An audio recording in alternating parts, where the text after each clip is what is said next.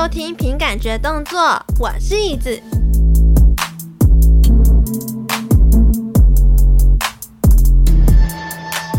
我真的不知道今天会露出什么东西哦。我觉得有可能是因为我上次当师傅发功的太过于猛烈，导致我现在有点气息虚弱。灵感薄弱到我不知道等等能不能好好的讲好这次的主题，但是呢，这个主题就又刚好是听众或者是我公司的同事帮我整理好的资料。你们应该很难想象为什么人家都已经帮我整理好资料，还有理由没有办法讲好。嗯，可是我人家就是因为觉得这就是人家生出来的东西啊，我又没什么感觉。我只是觉得好像很好用，好像很值得拿来分享，所以我就拿来分享了。嗯，虽然这个主题呢是我在一个月之前就想要讲的，对，没错，我的电不是我的电脑，我的脑袋呢其实是一直在思考各种事情。前一个月呢就已经在思考未来的事情，或者是我未来节目主题要做什么。我下礼拜的主题我也想好，我要知道要做什么。可是呢。内容的部分就要再说，而且这些资料就是别人提供的啊，我真的没什么感觉，你知道吗？可能是我参透力还不够吧，没办法感悟这些数字背后的意义到底是什么。我觉得我没有办法讲出太深的道理，不要逼我，真的，我已经很努力的在思考这个问题了，但是呢。我就是对于数字背后的意义没什么概念，我就是从大学开始就没有再念数学了，真的是不要期待让一个已经脱离数学六年的人会讲出多么深奥的道理。那好了，来吧，我这次呢就是想要讲现在的台湾 VTuber 到底有几只，绝对不可能是一只、两只、三只。也绝对不会是玩数只数只最多有几只的小朋友游戏。现在呢，感觉台湾 VTuber 一直都有新的新人出道，你们不觉得吗？感觉就好像是什么战后婴儿潮一样，一直噗噗噗的冒出来。所以我就有这个疑惑啊。当我有这个疑惑的时候，我就也会假装你们也有了这样子的疑惑。好，就这样。反正呢，我的同事贴心的。帮我解答这个问题，其实我根本就没有问他，但是呢，他处理好的资料就被我看见了。然后在听他报告的时候呢，我就整个觉得，哦，哇哦，原来有这么多台湾 VTuber 啊！嗯，那他是去哪里知道的呢？绝对不是搭时光机进入异次元世界，我公司绝对没有那么有钱去买个时光机给他搭。他呢是去叫一个台湾 VTuber 列表的网站里面查到的。他当时看到的是总共台湾 VTuber 有九百三十八位，但是呢，我今天早上再去看的时候，发现，诶，数字有提高了呢，总共是一千零三十八位，才经过一个月就增加了一百位，代表什么意思呢？就是代表多了一百位啊！不过这一千零三十八位中，真正有在活动的只有七百五十七位。也就是说，这一千零三十八位被生下来，只有七百五十七位会在地上乱爬，是个有生命力的婴儿呢。剩下的就一千零三。呃，一千零三十八减掉七百五十七等于多少？哦，我跟你讲，我懒得计算，我真的是哦，你们自己帮我算一下。反正呢，你们算出来的数字就是被 YouTube 的激烈战场上杀死的数字。你说死伤惨重吗？嗯，好像有一点。不过，疫情的死亡人数也很多啊，每年车祸过世的也很多啊，酒驾过世的也很多啊，所以相较起来，在虚拟世界这些婴儿死掉，好像也没什么，而且也不用找土地埋葬，直接蒸发掉，化为虚无，也不会碍到你。我跟你们说啦，人类就是这样子啦，不会碍到自己的事情吼，就不会去关心了啦。那些虚拟角色为什么死翘都不会活动了，也不用在乎啦。其实老实讲，他们死翘我也不会想要去在乎，因为毕竟我也是人类嘛，对吧？那以台湾 VTuber 来讲呢，有哪些婴儿是活得还不错的呢？你们可以开始在脑中拿出公民老师说的马斯洛金字塔。如果说要有十万粉丝以上的话呢，目前只有两位，哪两位呢？分别是杏仁蜜露，它有三十一点九万，然后另外一个呢是高雄林小姐，她有十点四万。这种吼就像是生在郭台铭家的小孩啦，但是他们都是企业式，生出来就有一堆资源可以让他们吃香喝辣，根本直接人生胜利组，直接赢在起跑点上，成为金字塔的最顶端。诶郭台铭就是企业啊！Oh my god，我的比喻真是不错，不错呢。再来就是拥有粉丝数量落在一万到九万之间的人数，只有十七位。这部分呢，有些是个人经营、自力更生，知道肚子饿就要去找东西吃，怕无聊也懂得去找朋友互相合作，一起玩耍。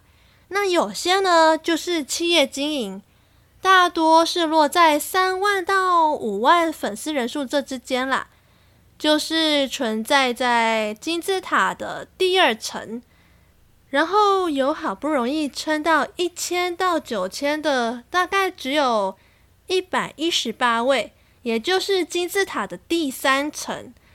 所以在从有活动中的 VTuber 当中的七百五十七位里面，这金字塔三层加起来只有不到一百五十位的婴儿能被观众们好好的呵护，剩下的呢，就是在第四层，应该算是贫民窟里面活着吧，大概有六百二十位哦。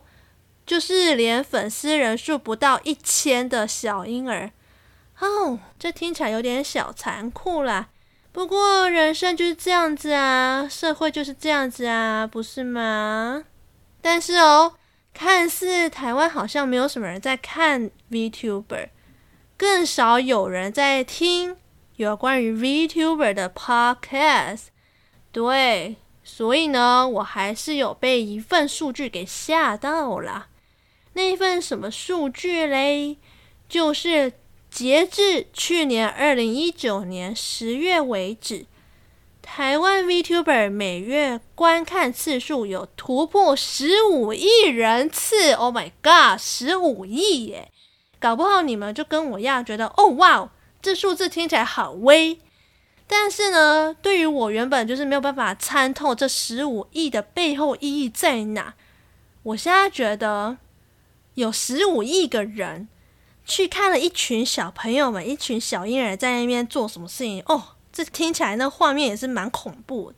再来哦，有百分之四十七趴的观众表示他们愿意看虚拟网红的影片，百分之四十七，那就是不及格啊，连六十都不到哎。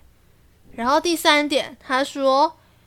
从去年一月到十月，哔哩哔哩的虚拟直播主观看时数成长两百倍以上，哎，百分之两百趴以上，百分之两百趴，嗯，哦，是哦，感觉很赞哦，哦，我真的不知道这些数字到底背后有什么意义，我真的很难参透，哎，好啦，然后第四个就是二零二零年十一月十日止。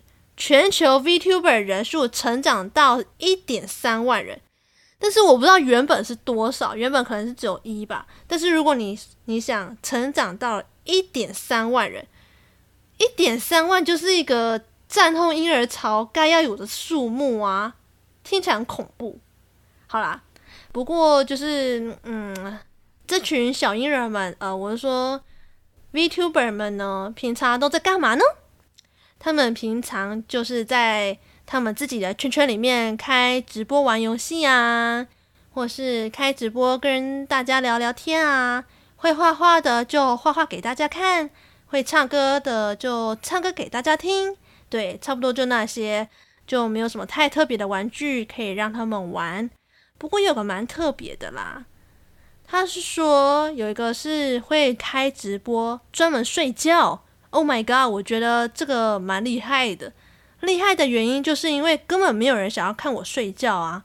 你想我在 podcast 里面睡觉，然后发出打呼声，然后说梦话，然后还磨牙齿，你们会想听吗？如果你们想听，我也不会想做啊。但是呢，我觉得那只婴儿睡觉竟然有一群陌生人喜欢盯着他睡觉，你们能够想象那个画面吗？一群人盯着一个 VTuber 睡觉，诶，我光是想象那个画面，我就觉得那群陌生人是不是变态啊？是变态啊？可是你想哦，同一款游戏啊，比如说麦块好了，麦块现在最近超红的，大家都在直播里面玩那款游戏，为什么偏偏就要看你玩？诶，奇怪哦，我也可以去看看。真人的实况主玩啊，或是歌曲就是长那样，唱来唱过去也都差不多。哎，就有人问问 VTuber 他到底哪里好看？到底？